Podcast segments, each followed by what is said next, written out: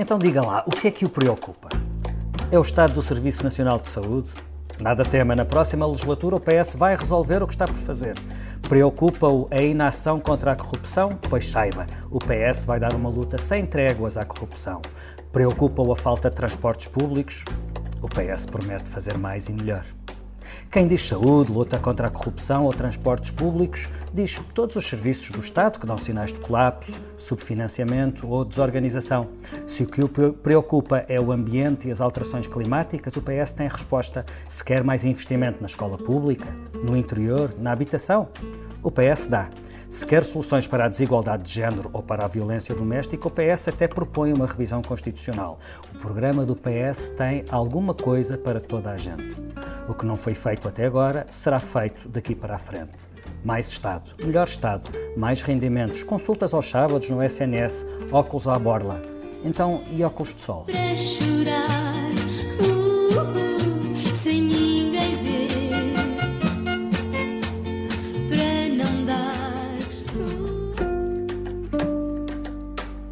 Este episódio tem o apoio da TAP Air Portugal. Dê asas ao seu negócio e ganhe dinheiro enquanto voa. Adira já o programa da TAP para empresas em tapcorporate.com. Bem-vindo à Comissão Política. Estamos a gravar ao início da tarde de terça-feira, 23 de julho. Esta é a semana em que o PS aprovou o seu programa e aprova as listas de candidatos às legislativas. E a semana em que o PSD se queixa de que as suas ideias estão a ser copiadas e cada vez mais PSD se queixa das listas do PSD. Tudo isto quando temos sobre a mesa, pela primeira vez, uma sondagem que coloca o PS em terreno de maioria absoluta e o PSD a afundar-se mais um bocadinho. E também na semana em que saberemos se Mário Centeno compra bilhete para Washington para se sentar na cadeira que era de Christine Lagarde. Temas para análise com a Cristina Figueiredo, é editora de política da SIC e colaboradora do Expresso Curto. Bem-vinda de volta, Cristina. Olá. A Ângela Silva, jornalista do Expresso que acompanha a Presidência da República. Olá. E o David Diniz, diretor adjunto do Expresso. Olá, eu prometo o que tu quiseres. eu sou o Filipe Santos Costa e prometo que isto vai ser divertido.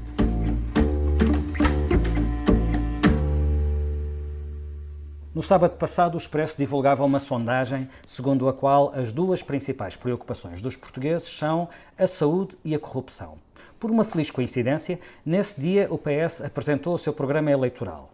E ao fim de umas horas de stand-up policy, António Costa fez um longo discurso em que destacou isso mesmo: as promessas do PS para a saúde e o combate à corrupção. Cristina, isto parece quase um programa escrito por Focus Group. tiveram, tiveram alguns anos para o preparar, eu também diria, não é? E, estou a fazer barulho com a caneta. Obrigado. Uh, tiveram alguns anos para o preparar.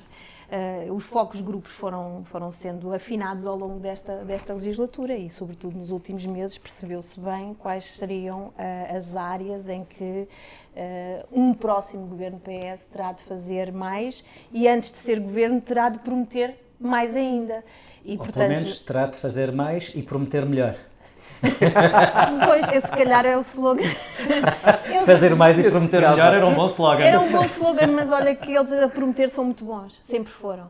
E a fazer, se calhar, é um bocadinho mais difícil. Mas sim, saúde e corrupção parecem boas áreas para, para fazer eh, bastante mais do que aquilo que se tem feito nesta, nesta legislatura. Parece o enquadramento, o quadro grande disto, Ângela, é, é fácil de perceber.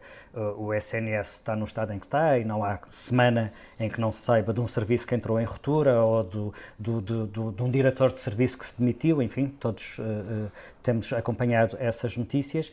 No caso da luta contra a corrupção, a questão é um bocadinho mais complexa, é porque estamos no fim da legislatura em que a corrupção explodiu no coração do PS com o caso José Sócrates. Exatamente, não me parece nada que seja surpreendente, ou seja, o PS vive com esse fantasma, com o peso do caso José Sócrates, que está numa fase ainda muito longe de se aproximar de um momento decisivo, que é quando se vai perceber se há ou não matéria para José Sócrates ser acusado de corrupção, no fundo é esse o grande crime que está em cima da mesa uh, como hipótese. Uh, o juiz que tem o caso em mãos, como se sabe, tem vindo a deixar saber que acha que a prova reunida pelo Ministério Público é fraca.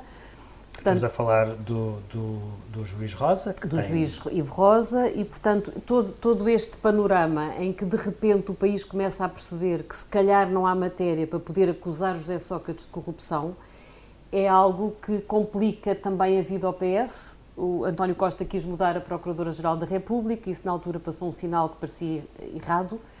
Uh, neste momento o PS tem que tratar de não deixar a mais pequena dúvida de que o combate à corrupção é uma prioridade. O António Costa fez isso numa entrevista que deu esta semana ou semana passada, em que lhe perguntaram sobre o caso Sócrates. Foi, não, não foi uma entrevista, foi quando foi à circulatura do quadrado. Uhum. E ele foi muito assertivo exatamente em colocar a corrupção como uma prioridade política para ele e teve que pôr isso no topo de, do, do, seu programa e da sua agenda para que não restem dúvidas. Eu acho que, para além disso, o Presidente da República tem dado um excelente contributo Marcelo tem feito tudo para que a corrupção não saia da, da, da, opinião pública, não saia das prioridades que o país tem que, tem que manter olho vivo para acompanhar tudo isso de perto.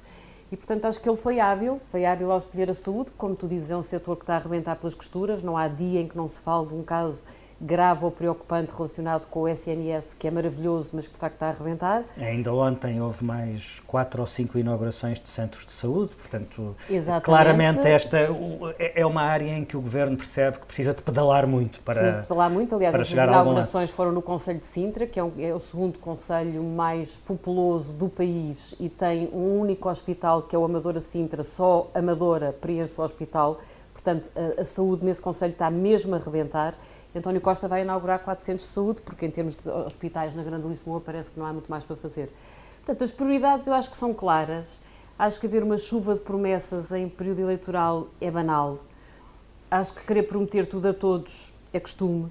Acho que Costa aqui tem as costas largas para poder fazer com alguma descontração e mesmo sem apresentar números e sem apresentar um quadro macroeconómico, eh, ao contrário do que fez em 2015, tem as costas largas porque tem um Ministro das Finanças chamado Mário Centeno, que é presidente do Eurogrupo, está a caminho de, de ser o senhor todo-poderoso no FMI e, portanto, com uma garantia destas, isto é um seguro que lhe permite prometer tudo, porque há um espectro de confiança no que toca a contas certas e, portanto, apesar de tudo, o eleitoralismo sendo desenfreado, tem algum freio nos dentes, digamos assim. Hum. Chama-se Mário Centeno. Logo, logo, no sábado, David, o Expresso, portanto, no dia em que o PS uhum. apresentou o programa, o Expresso pediu ao PS as contas sobre o impacto financeiro de, pelo menos, das medidas mais vistosas e que custarão dinheiro, é evidente, mas João Tiago Silveira, o coordenador do programa, recusou-se a divulgá-las.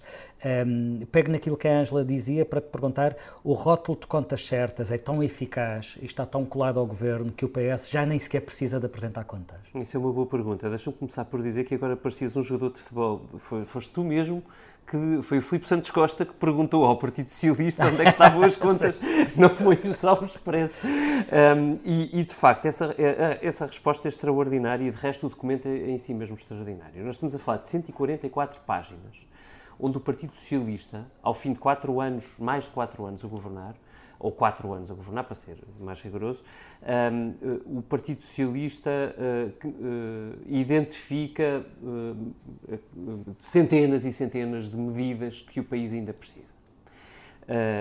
e são, literalmente, medidas que são tudo e o seu contrário em alguns casos, ou seja, por exemplo, na corrupção, são medidas onde se diz, não, vamos apertar imenso uh, o, o, escrutínio sobre a corrupção e vamos apertar a burocracia para que haja uh, maior eficácia no contra, contra a corrupção e muitas páginas depois no capítulo sobre investimento, o Partido Socialista propõe não, vamos limpar isto de burocracia para permitir o investimento, para que haja mais investimento em Portugal, para facilitar a vida aos empresários.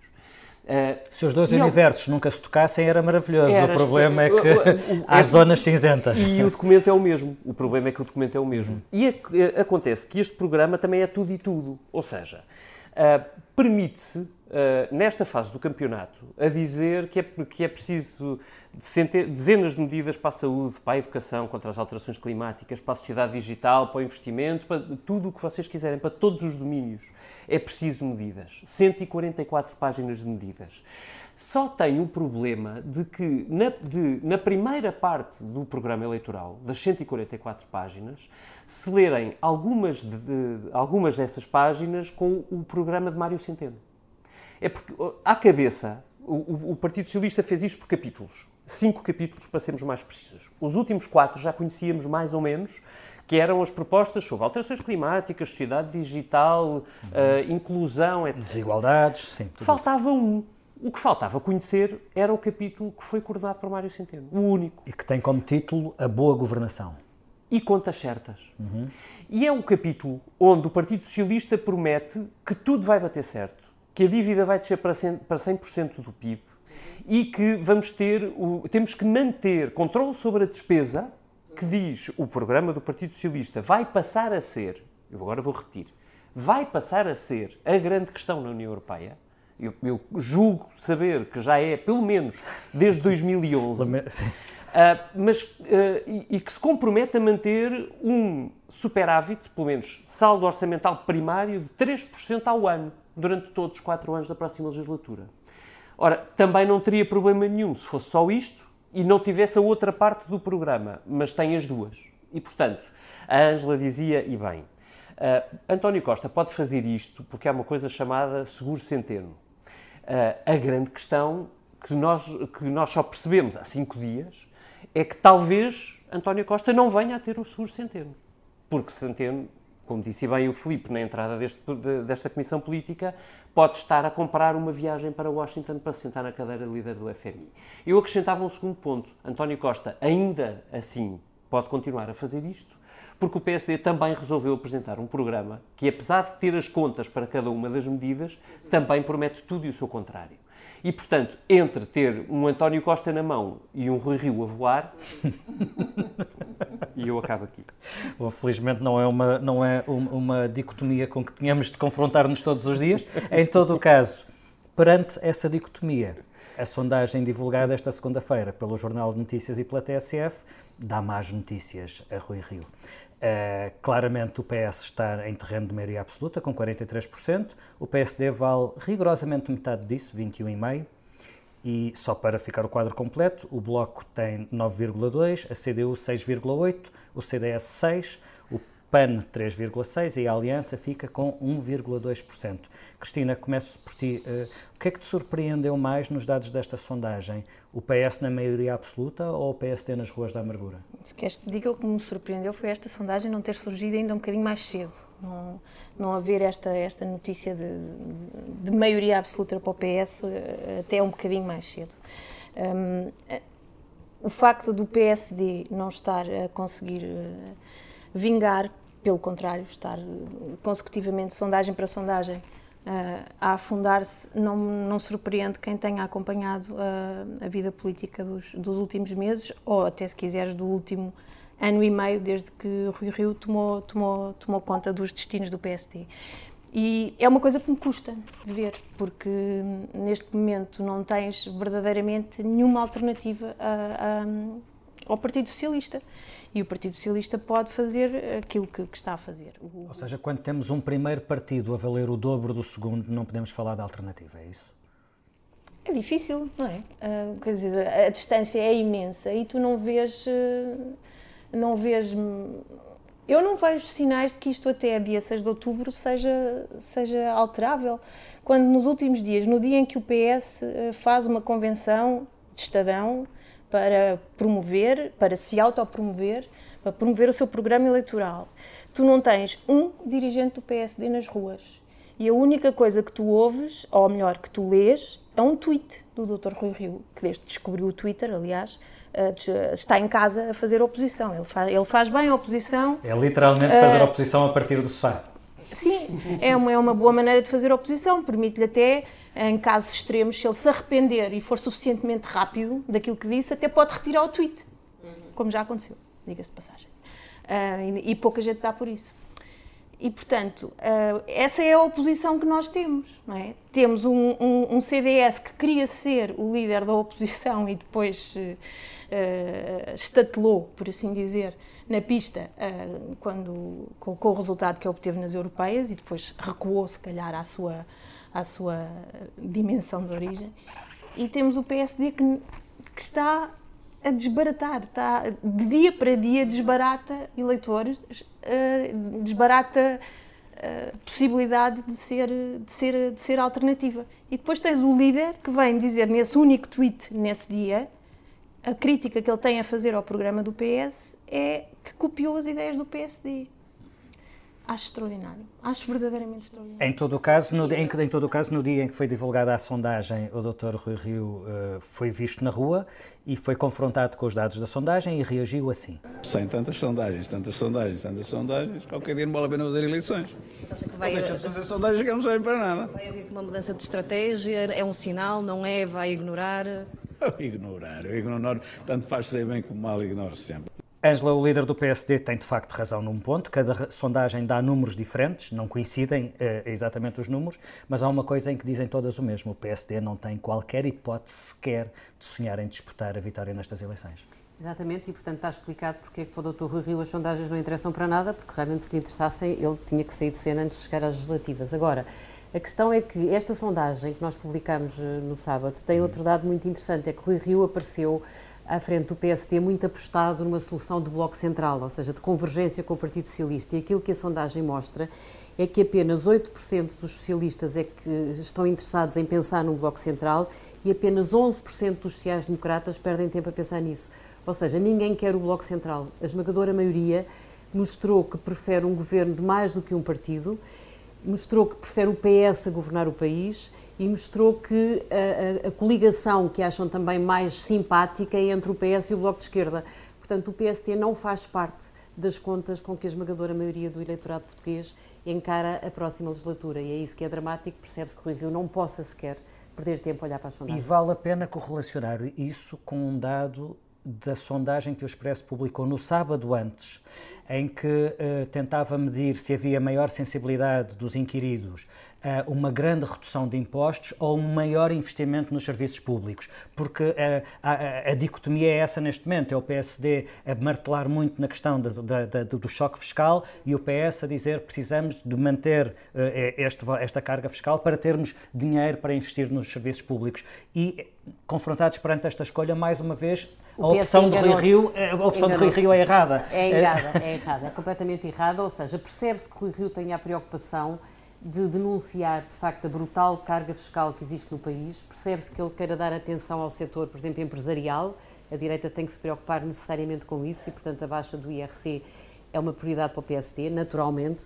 Agora, aquilo que neste momento mais preocupa as pessoas, percebeu-se só, só um cego é que não viu ou não quer ver, é o mau estado dos serviços públicos, é, é, a falta de investimento nos serviços públicos e, portanto, aí nós temos um líder da oposição que está desacertado com o passo da opinião pública e temos um primeiro-ministro está mais acertado do que nunca. António Costa aí parece que tem sempre o dedo fora da janela para ver para que lado é que vai o vento e percebeu claramente quais são as grandes prioridades e as grandes preocupações Portanto, António Costa conseguiu a habilidade de não só ser o responsável pelo problema, mas ser também aquele que tem a credibilidade para o solucionar. Sim, é, é um primeiro-ministro que se corrige em direto e isso é uma grande vantagem. Portanto, ele é o primeiro a fazer a, a autocorreção. Portanto, ele percebe o, que é, o que é que está a faltar às pessoas e ele é o primeiro a aparecer a dizer falta-vos isto, eu vou-vos dar. Ora, estando ele no poder e havendo a perspectiva bastante consolidada de que continue no poder, é para ele que cada vez mais as pessoas vão olhar. David, há, há, um detalhe que pode parecer uma coisa de nerds, mas que tem alguma relevância. A, a sondagem do JN e da TSF é feita por uma empresa chamada Pitagórica. E esse pormenor não é, não é despiciente. Trata-se da empresa que fez durante muitos anos sondagens para o PSD e que por essa razão é aquela que melhor saberá medir o eleitorado do PSD. Uhum. Portanto, dificilmente o, o, a dimensão que é dada ao PSD nesta sondagem estará muito longe da realidade e isso é um fator acrescido de preocupação para o PSD e de, e de, de, júbilo para o PS. Eu acho que podemos dizer isso. Aliás, continuando a falar em dados que manifestamente não têm interesse nenhum, como dizia o Rui Rio. Mas temos que falar de alguma coisa, enfim, mas, força. mas que, eh, pronto, à falta de outro assunto nos podem uh, motivar algum pensamento, eu queria recuperar do da, ainda da sondagem do Expresso desta semana. Um dado que parece interessante. A sondagem, o, o ICS e a STE eh, para o Expresso e SIC pediam um, aos inquiridos que dessem uma resposta sobre que partido é que dava melhor resposta a cada um dos principais problemas um, do país neste momento. Uh, e é muito interessante uh, para quem acha que isto tenha efetivamente alguma importância, olhar para comparar as respostas das pessoas que diziam o PS, ou seja, o PS é quem dá a melhor resposta a esses problemas, ou o PSD. Só para dar uma síntese, mas vale a pena correr essa sondagem para quem tenha o expresso à mão, uh, por, o melhor resultado do PSD nestas perguntas, em termos setoriais, era manter as contas públicas em ordem, mas só 11% dos inquiridos diziam que o PSD era quem, dos partidos todos, era quem tinha a melhor resposta para manter as contas certas. O PS, por exemplo, um, era uh, apontado por 30% do eleitorado. Portanto, 30 para 11. A diferença, ou o diferencial, era de 19 pontos percentuais uh, entre PS e PSD. E já agora, para acrescentar, a Ângela falava na saúde, que era nesta sondagem tida como a grande preocupação dos portugueses. Os inquiridos na saúde uh, diziam o PS é quem dá a melhor resposta aos problemas na saúde, 22%, e o PSD, 9%. O PSD que está na oposição há quatro anos e que há quatro anos diz o PS não está a dar resposta aos cuidados de saúde como deve ser, tem menos de metade do, das respostas positivas dos inquiridos face ao Partido Socialista. Uh, talvez não seja por acaso, portanto, que a Pitagórica, uh, na, na, sondagem que faz para o, para o JN eh, esta semana, diga que do eleitorado que votou PSD ou CDS nas últimas eleições legislativas, 10% não sabe ainda a quem é que vai votar. E se há dúvida hoje sobre se o Partido Socialista pode ter maioria absoluta ou não, é este 10%, este, este São esses os indecisos que, que vão contar para nos dar a resposta. Uh, e, e, pronto, e dito isto, se calhar realmente as sondagens não servem para nada. Hum. Uh, um em relação aos outros partidos, queria só uh, chamar a atenção de que, depois de tanto barulho, a aliança de Pedro Santana Lopes está na casa do 1,2%. Se essa votação for muito concentrada em Lisboa, talvez Santana Lopes consiga ser eleito, mas foi muito barulho para nada. Foi muito barulho para nada. Eu acho que, de qualquer forma, os novos partidos. Acho que Pedro Santana Lopes acreditou que era um novo partido diferente. E era um novo partido diferente pelo facto de ter sido líder do PSD, ter sido primeiro-ministro e, portanto, achava que isso lhe dava um estatuto diferenciado no leque dos novos partidos. Ora, isso não se está a verificar, porque, no fundo, eh, os mídias têm aqui preocupação de algum equilíbrio na forma como tratam os partidos que apareceram, entretanto, no xadrez nacional e, portanto, embora Pedro Santana Lopes ande claramente a fazer muito mais trabalho de terreno, tem andado com roteiros pelo país, a tratar os, os tais temas de que os grandes falam, não é? Teve um roteiro sobre a saúde, teve um roteiro sobre as falhas no Estado. O que é um facto é que não, não, isso não tem visibilidade nenhuma e, portanto, quem não aparece não existe. E, portanto, ele tem, ele tem aqui um problema. Eu se coloca com, com o Pedro Santana Lopes, basicamente, o mesmo problema que se coloca ao Rui Rio, sendo que o Aliança, sendo um partido novo, não tem aquilo que o Rui Rio, apesar de tudo, tem. Uhum. Embora despreze, que é partido, é base, é história, é, é, é aderência. Quer dizer, nem a um nem a outro o eleitorado do próprio PSD uh, parece atribuir credibilidade ao, ao, que, ao, que, eles andam a dizer, ao que, ao que, eles andam a propor, se vocês preferirem. no caso de Pedro Santana Lopes, que é que não tem a tem de novo. O que é, o que é, não, porque, é, rompe do com ponto, quê? Do ponto de vista estratégico. Rompe com quê? Rompeu com o PSD. Para além de ter não, rompido com o PSD, não se percebe com o que é que rompe. O Aliança é outro nome para Pedro Santana Lopes. O problema é esse. Quer dizer, porque na prática acrescentava no início de Rui Rio ou seja, se quando Rui Rio aparece a dizer não, mas há, aquilo que tu dizias, Ângela, que é uh, uh, estamos aqui e podemos fazer acordos com o PS, mas Rui Rio até disse. É, certo, mas depois arrependeu-se, não é? Ou seja, a partir de determinada altura, o PSD nunca mais se viu a fazer uh, acordos com, com, o Partido Socialista, decidiu-se que, não, não, que era o tempo da oposição, seja lá o que isso for, embora não seja muito, Também depois se arrependeu de ser verdade, aquela oposição que se juntava ao Bloco de Esquerda e ao PCP quando, quando houve o acordo dos professores. O problema do PSD é que estava em terra de ninguém. Mas, mas Pedro Santana Lopes ainda tinha, enquanto Rui Rio tinha aquele pedaço de, de, de discurso, que era, nós estamos aqui para lutar pelo país, seja, mesmo que seja preciso fazer Sim, acordos com o PS, ele podia, Sim. o Pedro Santana Lopes podia ser o diferente porque estava ali para não, não é? Era, representava o eleitorado do PSD que não queria fazer acordos com o PS. Mas, entretanto, como o Rui Rio também já disse, abdicou, eh, o Pedro Santana Lopes não tem nada para se diferenciar. Não Portanto, não conta para muito. É? é? Estas têm sido as semanas em que o outro assunto tem sido os cabeças de lista e os, os candidatos dos partidos. Uh, embora isso nos ocupe há, há, algum tempo e espaço, alguém acredita que as listas mudam alguma coisa na decisão de voto? Uh, acho que podias fazer listas só com os nomes dos candidatos a primeiro-ministro, porque as pessoas hum, eu acho que pode, votavam na mesma ou não votavam na mesma. uma linha que é, elas podem não contribuir para o voto em alguém, mas se forem suficientemente más podem dizer, contribuir para desincentivar o voto em alguém. Mas o que é ser é, é, é, é, não serem compreendidas. Estás a pensar em algum PSD, perdão, em algum partido em particular?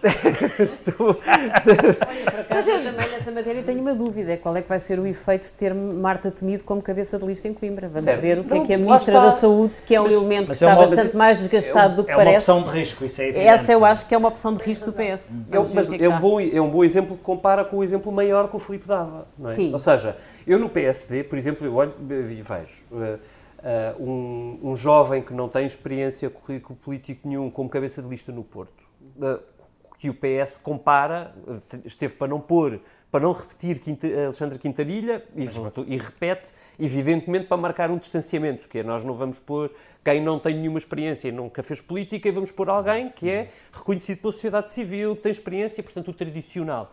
Uh, no global, o PSD, global, é, enfim, são os primeiros nomes apresentados, porque entretanto aparece Fernando Ruas como cabeça de lista em Viseu. Uh, mas nestes grandes círculos, o PSD optou por uma renovação, digamos assim.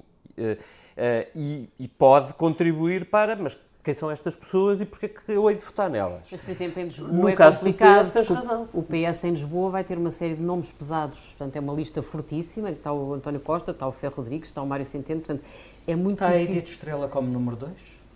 Ah, olha, tinha-me passado, tinha passado esse pequeno. E a Graça Fonseca como número 4 A Graça Fonseca como número 6. As Estrelas te, teve uma ascensão meteórica, que é como se costuma Mas é, dizer, é, de é, é um bom contraponto. É, é, ok, vamos, se tirássemos da equação António Costa, que uhum. Eh, cumpre a tradição de ser o cabeça de lista no círculo pelo qual o líder do partido sempre se candidatou, coisa que a tradição uhum. que Rui Rio cumpriu, uh, uh, rompeu, mas em Lisboa, o, o, se tirarmos António Costa, o primeiro nome que surge a seguir a António Costa é Edith Estrela e o primeiro nome do PSD é Filipe Roseta. Não sei para que lado é que vai o ganho. Apesar de tudo, há um cabeça de lista, não é? Ou seja, António Costa cumpre a tradição, dizes tu. Sim, e cumpre a sua obrigação como líder do partido. Mas é o candidato nacional, não é, não é de facto... Mas vais ter muito Centeno em Lisboa, vais ter... Quer dizer, vamos ver qual é o investimento que Mário Centeno vai pôr na campanha. Aliás, Mas acho que, é acho boa... que vale a pena, acho até que pode ser discutível, uh, vale a pena questionar se ele devia integrar as listas a partir do momento em que está a jogar já noutro tabuleiro e cheio de esperança de lá chegar. E essa, é essa, é, essa é a passagem certa para o último tema desta desta Comissão Política, em que vamos falar de Mário Centeno. O segundo português que, em democracia, exerceu durante uma legislatura completa as funções de Ministro das Finanças, mas é hoje também o Presidente do Eurogrupo e, quem sabe, se não exercerá mesmo outras funções de outra dimensão. Bom, então, sendo assim, aceita apostas. Eh, Mário Centeno vai ser outra vez Ministro das Finanças ou vai exercer outras funções de outra dimensão? Quem sabe, por exemplo, como Diretor-Geral do FMI, Ângela? Ah, se, ele, se ele conseguir chegar ao FMI, uh, Mário Centeno... É essa, achas que ele consegue lá chegar? Não tenho condições para avaliar isso. Uh, acho que já se percebeu que é uma possibilidade real Acho que há aqui uma, uma, competição ibérica, portanto há também um espanhol na corrida, vamos ver quem, quem consegue ganhar. Não tenho informação. Mas o teu ponto era que, havendo essa possibilidade, uhum. e sendo uma possibilidade séria, como já percebemos que é, uhum. ele não devia estar nas listas do PS. Acho que ele devia fazer uma opção. Acho que todos nós já percebemos que ele é uma pessoa que sonha com cargos internacionais. Quem não? Uh, pronto. Uh, acho... Desde o essa, que quem anda lá por fora. Olha, o António Costa diz que não abandona a pátria, portanto, acredito só não. Se ele realmente teve uma real possibilidade de ir para um cargo europeu, diz que não quis fazer como Drão Barroso, pronto, acredita quem quiser. Agora, Mário Centeno, nós sabemos que o que ele quer mesmo é um cargo internacional. Portanto, eu acho que se ele está nessa corrida e se tem essa possibilidade à frente, provavelmente devia ter prescindido de ser candidato a, a deputado. Já se percebeu que é um homem muito determinado, é um homem com um percurso muito próprio. Acho que não estou a imaginá-lo a, dizer aquilo que António Costa disse: não, não vou porque estou muito ligado à pátria, não quero abandonar o meu país.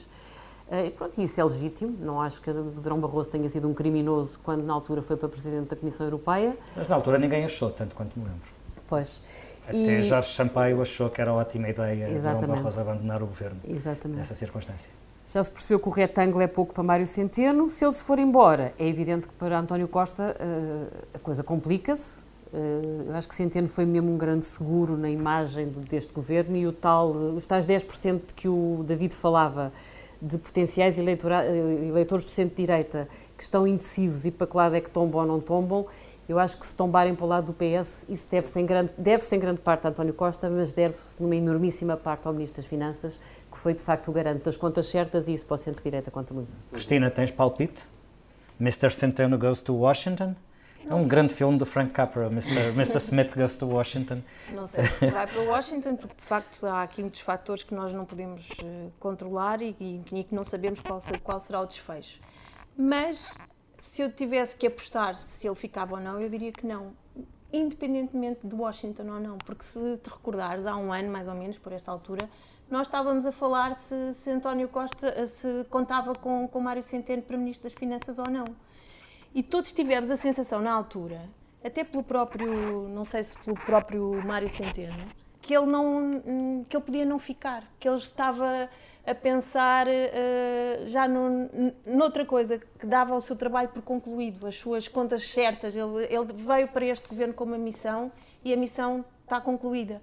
Isto antes, muito antes de se imaginar que ele podia uh, sair. Isto acho que aconteceu, que agora pensando bem, esta conversa começou quando, ele, quando, ele, quando se começou a pôr a hipótese dele ir para o Eurogrupo. Uh, depois pensou-se, ah, mas ele para continuar como presidente do Eurogrupo tem de continuar no governo.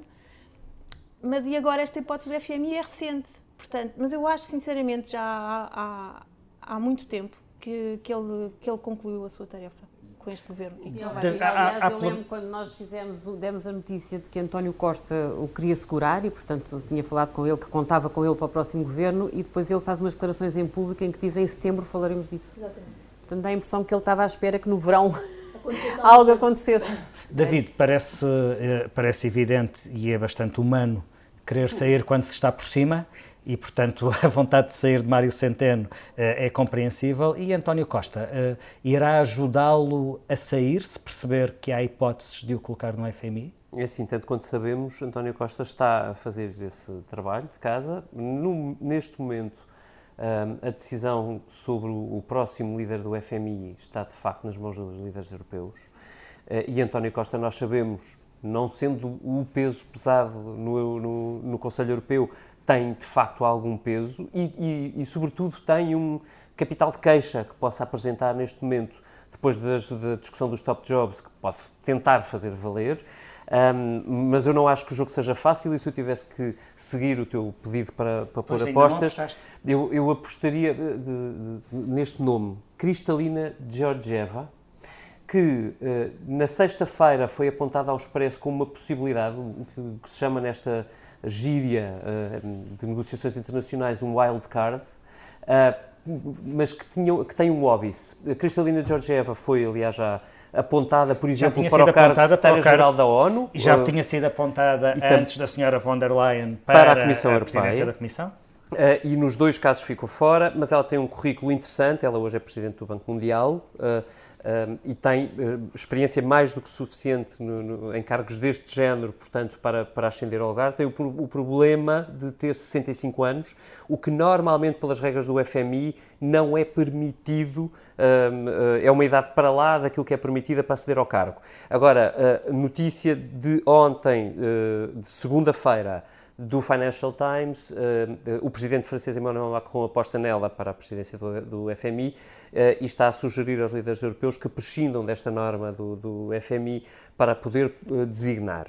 Bate certo com a informação mais genérica que nós uh, tínhamos no Expresso no, na sexta-feira passada, de fontes europeias, para, para fazer valer, e portanto, se eu tivesse que apostar hoje, eu diria que Centeno não tem 55%, mas 45% de hipóteses de ainda ir parar ao FMI, não creio que seja a maioritária. Eu acho que, de resto, a concorrência interna uh, não é muito forte a Mário Centeno neste momento.